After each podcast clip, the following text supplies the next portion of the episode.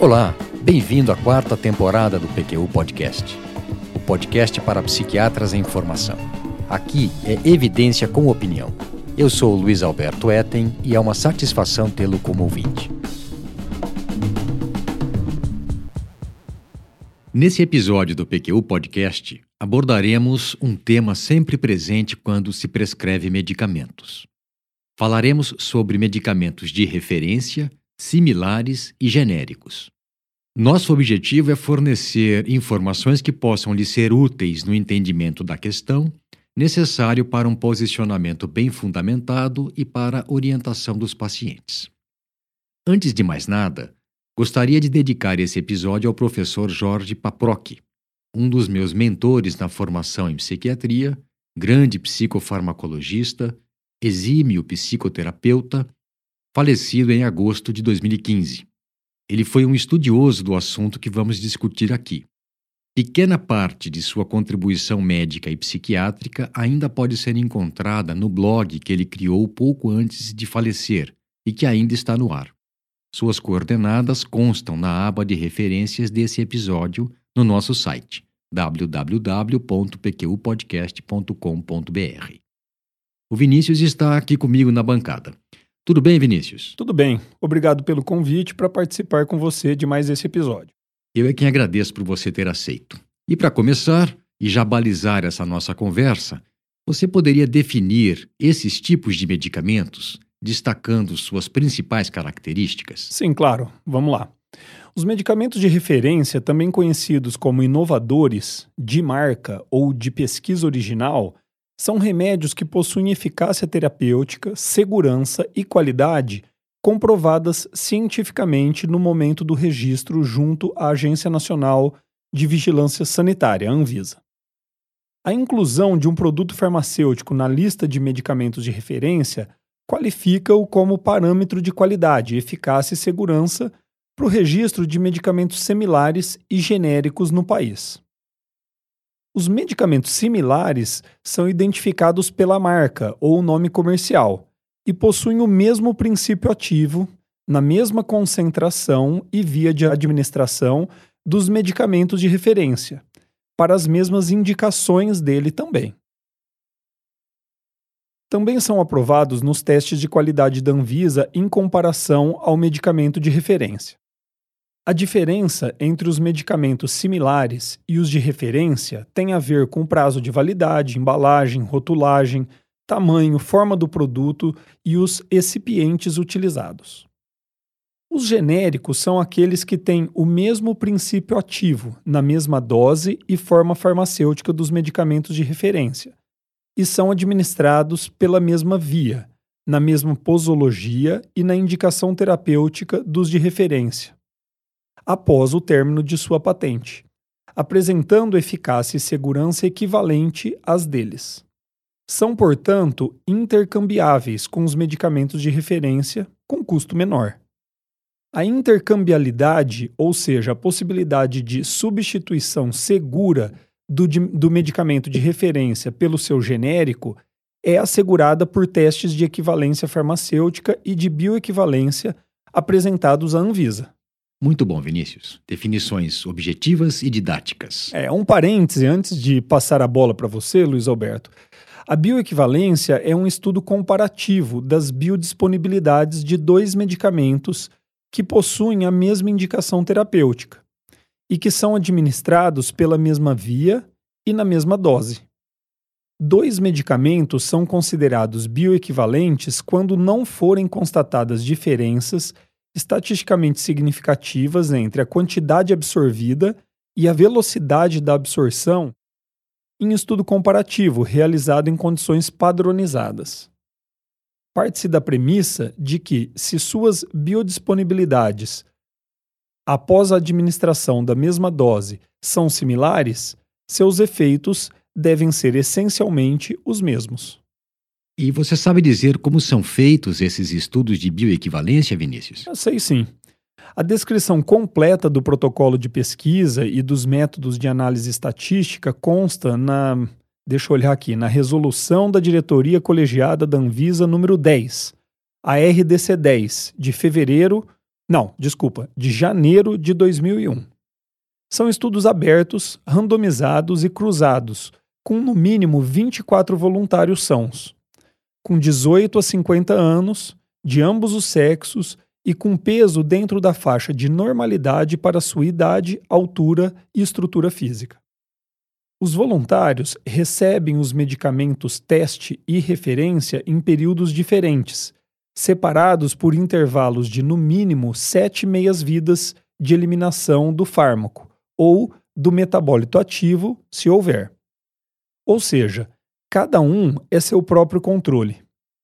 São colhidas amostras de sangue, plasma ou soro em um cronograma que contempla tempo igual ou superior a 3 a 5 vezes a meia-vida de eliminação do fármaco. Valeu, Vinícius. Excelente parêntese. E muito necessário. E agora passemos aos problemas com esse sistema que, importante frisar, não são jabuticabas ocorrem nos seus diversos níveis em todos os países em que há genéricos. Tanto é assim que no livro Bottle of Lies, publicado em 2019, a jornalista investigativa Catherine Eban descreve o enorme problema que houve quando empresas farmacêuticas da Índia e da China entraram no mercado de genérico nos, nos Estados Unidos. Bottle Lies, frascos de mentiras, hein? É, isso mesmo. Ela afirma, com base em entrevistas com pessoas ligadas à produção de genéricos e em milhares de páginas de documentos do FDA, que, abre aspas, na indústria dos genéricos, a fraude é desenfreada, as companhias rotineiramente falsificam dados e seus executivos contornam quase todos os princípios das boas práticas de fabricação segura para minimizar o custo e maximizar o lucro confiantes de que enganarão os fiscais. Fecha aspas. E continua, abre aspas de novo. Os medicamentos genéricos foram a maior inovação em saúde pública, mas se tornaram um dos seus maiores embustes. Fecha aspas. Preparados para a dura realidade? Sempre. Não dá para escapar dela, né? Os problemas, Vinícius, são vários. E, a meu ver, na maior parte das vezes relacionados com ganância e falta de escrúpulos em bom português, ao fator humano, muito mais do que a erros de calibragem de equipamentos usados no processo de fabricação ou de falha no conceito, na ideia geral. Em janeiro de 2017, o Centro de Estudos e Desenvolvimento Analítico Farmacêutico, CEDAFAR, da Universidade Federal de Minas Gerais, enviou para a Anvisa os resultados de teste de equivalência farmacêutica realizados a pedido do programa Fantástico, em 15 genéricos com, seguinte, com os seguintes princípios ativos: dipirona monossódica, 5 amostras, losartana potássica, 8 amostras, e sildenafila, 2 amostras. Na nota à imprensa da Anvisa, percebe-se a complexidade do processo. Primeiramente, nela ressalta-se que o Sedafar não é credenciado para esse tipo de teste, sendo habilitado apenas para o processo de registro. Mesmo assim, a Anvisa analisou os resultados e informou que todos estavam, entre aspas, em condições sanitárias satisfatórias, ou seja, dentro dos padrões esperados, fecha aspas, exceto por uma amostra de dipirona monossódica. Também um lote de dipirona, solução oral de 500 mg por ml, apresentou resultado aparentemente insatisfatório em relação ao teste de equivalência farmacêutica. O teor médio de dipirona encontrado foi de 92,87%, inferior aos 95% estabelecidos como referência. Por conta disso, abriu os procedimentos para apurar se existia mesmo essa irregularidade. Procedimentos esses que têm regras bem definidas para que os resultados não deixem dúvida são coletados três grupos de amostras, prova, contraprova e testemunho, e os exames são realizados em laboratório credenciado. A Anvisa relata nessa nota à imprensa que a empresa farmacêutica, em 2014, quando da renovação do registro do medicamento, apresentou a ela um estudo de equivalência farmacêutica realizado por laboratório credenciado pela agência cujo resultado mostrava 104,19%. Mas é assim, Luiz Alberto, a Anvisa se contenta com isso, assim, um papel? Sim, pelo menos até então. E não só a Anvisa, viu, Vinícius? O FDA e as agências reguladoras de outros países mais desenvolvidos também se contentavam com papéis. É, continuando, a nota da Anvisa explica ainda que, sobre a irregularidade em lote de losartana potássica, a metodologia utilizada pelo Sedafar é diferente da autorizada e considerada de referência pela agência para testar a equivalência farmacêutica desse produto, de modo que não é possível comparar os resultados obtidos nessa testagem com os que foram apresentados pela empresa por ocasião do registro. Ainda sobre as diferenças dos perfis de dissolução, que vem a ser a simulação que avalia se o composto se dissolve em tempo adequado para fazer efeito no organismo humano, dos lotes dessa losartana potássica, a Anvisa esclareceu que a comparabilidade de perfil de dissolução entre medicamento teste e o de referência não é requisito para o registro ou comercialização do genérico no Brasil, e, entre aspas, bem como nas principais agências regulatórias do mundo. Fecha aspas. Esse teste, a nota continua, é um procedimento de bancada de laboratório importante para o conhecimento das características do produto mas que não permite assegurar ou comparar a equivalência farmacêutica entre genéricos e medicamentos de referência. Mais recentemente, todavia, ele passou a fazer parte da bateria de testes exigidos no processo de registro de um genérico. Esclarece ainda que no Brasil, nos Estados Unidos, no Japão e em diversos países do continente europeu, o teste de referência que comprova a equivalência de medicamentos é o teste de bioequivalência, realizado por meio de pesquisas clínicas em seres humanos, dosagens plasmáticas seriadas e exames de urina que demonstram se o comportamento e o teor dos medicamentos no organismo humano são ou não equivalentes. E que as empresas cujos genéricos de losartana tiveram diferentes perfis de dissolução apresentaram testes de bioequivalência, entre aspas, satisfatórios, no seu pedido de registro na Anvisa. Caramba! Que foi? Eu não sabia de muitas dessas coisas que você está contando, viu? Meu amigo, você ainda não viu nada. Finalizando a nota, a Anvisa explica que, para assegurar a qualidade dos medicamentos em uso no Brasil, realiza um conjunto de ações complementares que incluem a certificação da qualidade dos fabricantes, a análise dos registros e modificações de pós-registro, a farmacovigilância, as inspeções dos fabricantes e um programa de monitoramento da qualidade. Conclui dizendo que o consumo de medicamentos genéricos é seguro por conta dessas ações, alinhadas às melhores práticas internacionais que garantem a qualidade, segurança e eficácia de todos os medicamentos produzidos em nosso país. É mesmo muito complexo, bem que você tinha dito. Então, e recentemente, em janeiro desse ano, 2019, em comunicado sobre o registro de novos genéricos, a Anvisa reforça que o registro de genéricos contribui efetivamente para o aumento do acesso da população a medicamentos, uma vez que ele deve ser, no mínimo, 35% mais barato que o medicamento de referência. Fato que também obriga a redução do preço de medicamentos em geral, tendo em vista o aumento da concorrência entre os produtos. Repete nessa, nesse comunicado que, entre aspas, os genéricos apresentam qualidade, eficácia e segurança equivalentes às dos medicamentos de referência, sendo, portanto, intercambiáveis com eles. Fecha aspas. E apresenta ainda uma estatística. De 2000 a 30 de junho de 2017, 4.886 medicamentos genéricos foram registrados. Destes, 1.016 registros foram cancelados restando 3.870 medicamentos genéricos com registros válidos. Eu acho legal saber dessas coisas. São fatos inquestionáveis o aumento do acesso a medicamentos e a redução de preços em geral, desde que sua qualidade seja preservada.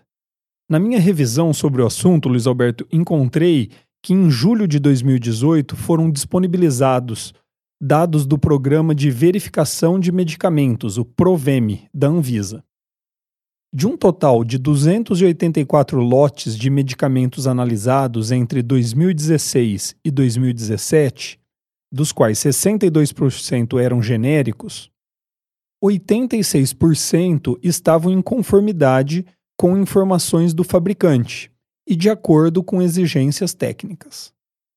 As análises foram realizadas por laboratórios oficiais da Rede Nacional de Laboratórios de Vigilância Sanitária, em medicamentos selecionados por notificações de queixas técnicas e de desvios de qualidade. Também são priorizados os produtos usados em programas do Ministério da Saúde, como farmácia popular. As análises verificam aspectos físicos e químicos dos produtos. As mais comuns são aspectos, é, o, o aspecto geral, dosagem do princípio ativo, variação de peso, uniformidade de dose, rotulagem e dissolução no organismo. Vinícius, e o que acontece quando se identifica um lote fora dos padrões? Olha, são várias as possibilidades, dependendo da irregularidade. Suspensão da venda e uso, alteração no registro, ações de inspeção, adoção de ações corretivas pelo fabricante e instauração de processos administrativos sanitários. Certo. É bom que o ouvinte saiba que, insisto, esses problemas não se restringem ao nosso país. São vários os estudos realizados em outros países com o intuito de verificar na prática os resultados da troca de medicamentos de marca por genéricos em termos de perda de eficácia e ocorrência de efeitos colaterais, principalmente com antipsicóticos e antidepressivos. Em geral, tais eventos acontecem em 15 a 20% dos pacientes. Não é uma parcela pequena, convenhamos. Não mesmo. E tem mais: na hora do caso a caso, do médico e seu paciente, não importam os números relativos, mas sim que, se isso acontece, uma recaída na vigência de tratamento que vinha dando resultado ou o surgimento de efeitos colaterais que já não ocorriam, é sempre aborrecido, frustrante e, em alguns casos, arriscado. E sabendo disso tudo, desse controle tão bem regulamentado, como explicar a constatação, não tão infrequente, de perda de eficácia e surgimento de efeitos colaterais inesperados em pacientes que estão tomando um medicamento de referência e que mudam para um similar ou genérico? Boa pergunta. Aliás, a pergunta que não quer calar. Para respondê-la, precisaremos voltar ao começo dessa história, à lei dos genéricos. Como você e o ouvinte verão, Vinícius, de suas brechas e da corrupção brotam as irregularidades.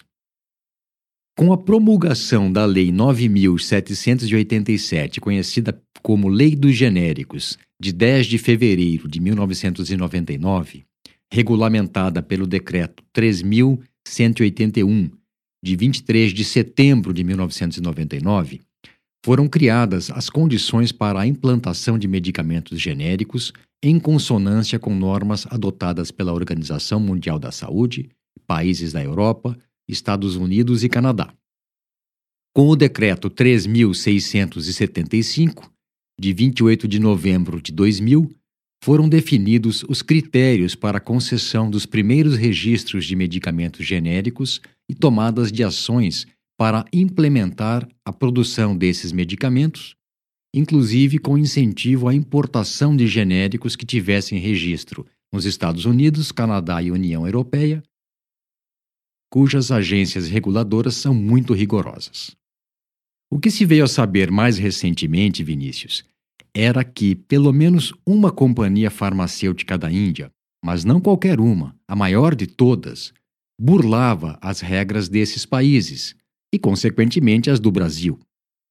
No livro Bottle of Lies, há um trecho que trata especificamente do mercado brasileiro, na página 109, dizendo que quase todos os 163 medicamentos genéricos dessa empresa foram aprovados para comercialização no país de 2000 a 2006, com base em dados falseados ou forjados que não incluíam sequer a análise de estabilidade farmacêutica. Caramba! A Lei 9787 de 99 foi posteriormente regulamentada pela RDC 10 da Anvisa de janeiro de 2001. É ela que apresenta e estabelece todos os critérios para a produção, controle de qualidade, testes de equivalência farmacêutica, ensaios de bioequivalência, biodisponibilidade, registro, prescrição e dispensação de genéricos. Aliás, Vinícius, antes disso, em dezembro de 1998 foi criada e instituída a Anvisa, por medida provisória do presidente Fernando Henrique Cardoso, já por conta de preocupações com a situação dos medicamentos no Brasil, falta de controle da produção, fiscalização praticamente inexistente e distribuição crescente de medicamentos adulterados e falsificados. Vale lembrar que ainda no ano 2000, no Brasil existiam cerca de 485 indústrias farmacêuticas, perto de 7 mil distribuidores e em torno de 55 mil farmácias, espalhadas por uma grande extensão territorial. E para fiscalizar tudo isso, havia, na antiga Secretaria de Vigilância Sanitária, mais ou menos 1.400 fiscais, sobre os quais não havia controle algum. Na mesma época, constatava-se que as nações com menor índice de corrupção eram as que tinham o maior número de auditores e fiscais formados e treinados. A Dinamarca e a Holanda, por exemplo, possuíam cerca de 80 auditores por 100 mil habitantes. Então, em sentido mais restrito e específico, a Anvisa teria como finalidade importante implantar e fazer cumprir a Lei 9787.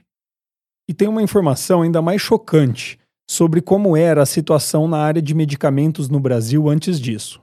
No livro que você me emprestou, inclusive, Luiz Alberto, Bad Medicine, de 1992, de três autores americanos, há um capítulo intitulado Drug Fraud Brasileiro Style, no qual eles afirmam, abre aspas, a população do Brasil tem sofrido a praga dos medicamentos falsos ou fraudulentos.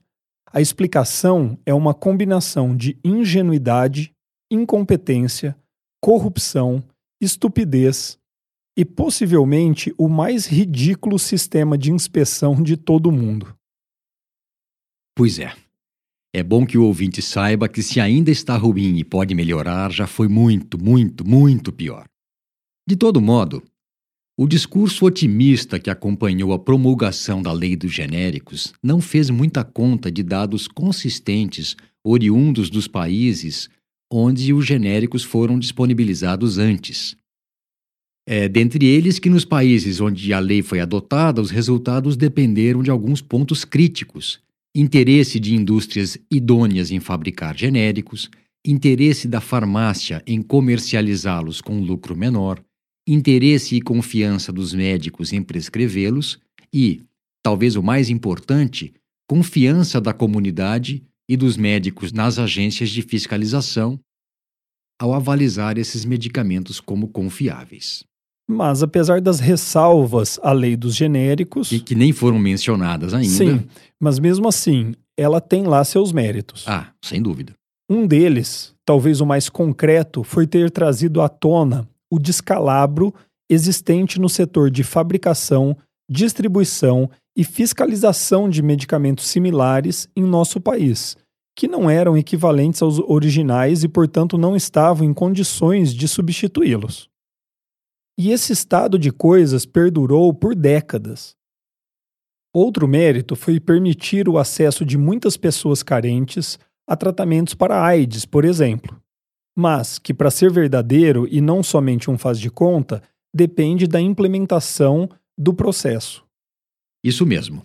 Uma coisa é o conceito, a ideia, a outra é a sua implantação, os vários passos que a integram. A propósito, Vinícius, você sabe como se desenvolve um genérico? Como assim? No Bottle of Lies, eu aprendi que não é só pegar a molécula com o fabricante que desenvolveu o produto depois da patente expirada. Ah, não é não? Mas como é que faz então? Os fabricantes de genéricos, eles chegam aos seus produtos finais por engenharia reversa. Não entendi. Vou explicar. Um medicamento de marca, independentemente de quanto difícil ou complexo for sintetizá-lo, é feito seguindo uma receita, uma sequência de passos, digamos A, B, C, D, E, F e G, para chegar à formulação X. Muito bem. Fazer uma versão genérica de X requer uma receita diferente, idealmente até mais rápida e que produza um resultado semelhante. Aí é que entram os químicos que trabalham com engenharia reversa. eles partem de X e, por tentativa e erro, desenvolvem um genérico de X a partir da sequência estimada é B, C, A, E e F. Mas assim, dificilmente os produtos serão idênticos, hein? Isso mesmo. Em geral, se pensa que os genéricos são iguais aos medicamentos de referência, que depois da patente expirada simplesmente têm a sua formulação cedida às indústrias que fabricarão os genéricos. Nada mais distante da realidade. Na verdade, os genéricos chegam ao mercado sem a ajuda das empresas que desenvolveram os medicamentos de referência e muitas vezes apesar dos esforços que elas fazem para dificultar a sua comercialização. Nossa, quanta informação e de impressionar, hein? Pois é. Mas antes que o ouvinte se canse, eu gostaria de destacar as brechas da lei dos genéricos. Por exemplo, na já citada RDC 10 de janeiro de 2001, que trata dos, genéricos, dos critérios para provas de bioequivalência de medicamentos genéricos, consta que a variação aceita nos testes de bioequivalência, e isso, Vinícius, está no item 5.3.2d, é de 20% para menos e 25% para mais, com intervalo de confiança de 90%. Esse parâmetro, aliás, foi proposto pelo FDA em 92, em 1992, com base em cálculos estatísticos complexos e ainda é o que vigora nos Estados Unidos. Já para os testes de equivalência farmacêutica, essa variação pode ser ainda maior, de 30% para mais ou para menos. Esses itens não foram alterados em resoluções posteriores, mais recentes, da Anvisa, pelo menos até onde eu pesquisei. E além dessas brechas e do fator humano, como você já denominou, ainda existem questões mais mundanas, bem mais simples, que podem interferir negativamente na eficácia terapêutica dos genéricos. Anos atrás, ouvi de um colega uma história sobre um ambulatório em São Paulo, especializado no tratamento de câncer de mama, que percebeu que as pacientes que recebiam o tamoxifeno genérico começaram a apresentar sinais clínicos de ineficácia da medicação. O tamoxifeno é um modulador dos receptores de estrogênio que tem efeitos bastante óbvios em diversos órgãos da mulher e que é essencial para evitar a recorrência de um determinado tipo de câncer de mama, uma patologia grave e potencialmente letal.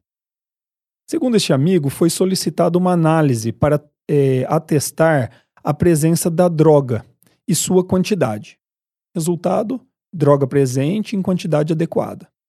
Mas a falta de eficácia, de eficácia era ali clinicamente gritante. Novos estudos foram solicitados e identificou-se que era a cápsula do medicamento que não permitia que o organismo a absorvesse. Segundo esse relato, a medicação foi retirada de circulação pela Anvisa e uma multa irrisória, verdadeiramente dinheiro de pinga, foi aplicada à indústria responsável. É isso aí, Vinícius. Estamos falando de uma boa ideia cuja implementação depende de tantos fatores para que dê os resultados compatíveis com os almejados que acaba dando margem a problemas mil. Tá bom. Mas e agora? Depois de tudo que conversamos, como é que ficamos? Bem, eu resumiria citando uma fala do professor Paproc, que infelizmente ainda me parece atual. Ele dizia que, ao prescrever medicamentos originais de referência, o médico confiava ou confia na seriedade e no controle de qualidade da indústria farmacêutica multinacional. Ao prescrever similares, ele acredita na retidão e no controle de qualidade de um laboratório nacional. E ao prescrever genéricos, ele tem que confiar nas virtudes dos laboratórios que os fabricam e na qualidade da fiscalização do governo. O fato é que sabemos de falhas e problemas em todos os elos dessa corrente. Esse mercado não é tocado por santos. Longe disso. E nós, prescritores, não podemos ser ingênuos. É boa essa. E para terminar, uma informação que não tem sido tão discutida como a substituição de medicamentos de referência e similares por genéricos. E qual é, Vinícius? a substituição de um genérico por outro, é feito por um laboratório também credenciado pela Anvisa. Para cada um deles, foi feito o teste de bioequivalência com o medicamento de referência, e o resultado revelou diferenças consideradas aceitáveis. Isso, como já ressaltamos, é obrigatório para que o genérico seja registrado e comercializado em nosso país. Mas não foi feita comparação entre o genérico. E qual o problema? Não entendi bem o seu ponto. Ah, eu vou explicar. Ó. Imagine que um deles apresenta pequena variação para mais na biodisponibilidade em relação ao de referência, e o outro para menos. Captei vossa mensagem, meu podcastico colega. Entendeu, né? Mesmo estando dentro dos limites para aprovação em comparação com o de referência, eles não seriam equivalentes entre si, ou seja, não seriam intercambiáveis. Pois é, e agora que são tantos os genéricos de um mesmo medicamento de referência, essa é mais uma preocupação. Pois é. A regra deve ser que a substituição de um genérico por outro só deva ser feita em pacientes estabilizados se houver uma, justificativa muito boa. Sumarizando, um genérico deve ser bioequivalente ao medicamento de referência. Mas isso não significa que dois genéricos de um mesmo medicamento de referência sejam bioequivalentes e, portanto, intercambiáveis. Muito bom, Vinícius. E com isso finalizamos esse episódio em que conversamos sobre medicamentos de referência similares e genéricos. Não sei se você sabia, mas é possível notificar a Anvisa em caso de ocorrências estranhas, imprevistas ou de suspeita de irregularidades com medicamentos em sessão própria para esse fim no portal da agência. Tais notificações poderão nortear ações de vigilância nas fábricas e distribuidoras. Esperamos e torcemos para que as autoridades responsáveis tenham cada vez mais condição de garantir a qualidade dos medicamentos existentes em nosso país por intermédio de testes repetidos e, idealmente, não agendados previamente. Pois é, Luiz Alberto. Você sabe que eu não sou grande fã de regulações e fiscalizações governamentais. Isso por entender que há uma coisa que é pior do que a falta de fiscalização, que é a fiscalização ineficaz. Passa uma falsa ideia de segurança. Mas, como já disse no episódio 61 do PQ Podcast sobre o mercado farmacêutico, trata-se de um estranho mundo onde quem compra não prescreve quem prescreve não compra. E é por esse motivo que, neste caso, a fiscalização se torna inevitável. Que seja então séria. É isso aí. Quando for assim, e reconhecemos que houve avanços, verdadeiramente os médicos poderão prescrever com confiança e os pacientes adquirir medicamentos de acordo com suas escolhas. Um abraço e até a próxima. Um abraço. Acesse nossa página no Facebook Lá você vai ficar por dentro de tudo o que acontece no PQU Podcast. Visite nosso site www.pqpodcast.com.br. Nele estão disponíveis todos os episódios já publicados, com as respectivas referências, organizados por data, autor e sessão. O PQU Podcast agradece sua atenção.